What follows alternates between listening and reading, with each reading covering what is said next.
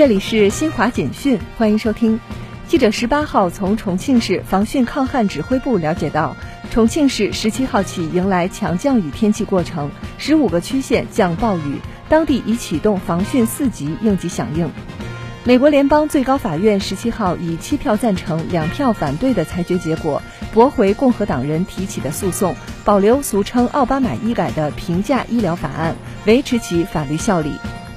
以色列研究人员日前在美国预印本网站医学论文档案网上报告说，缺乏维生素 D 的人如果感染新冠，与维生素 D 水平正常的人相比，更有可能发展成重症甚至死亡。以上由新华社记者为您报道。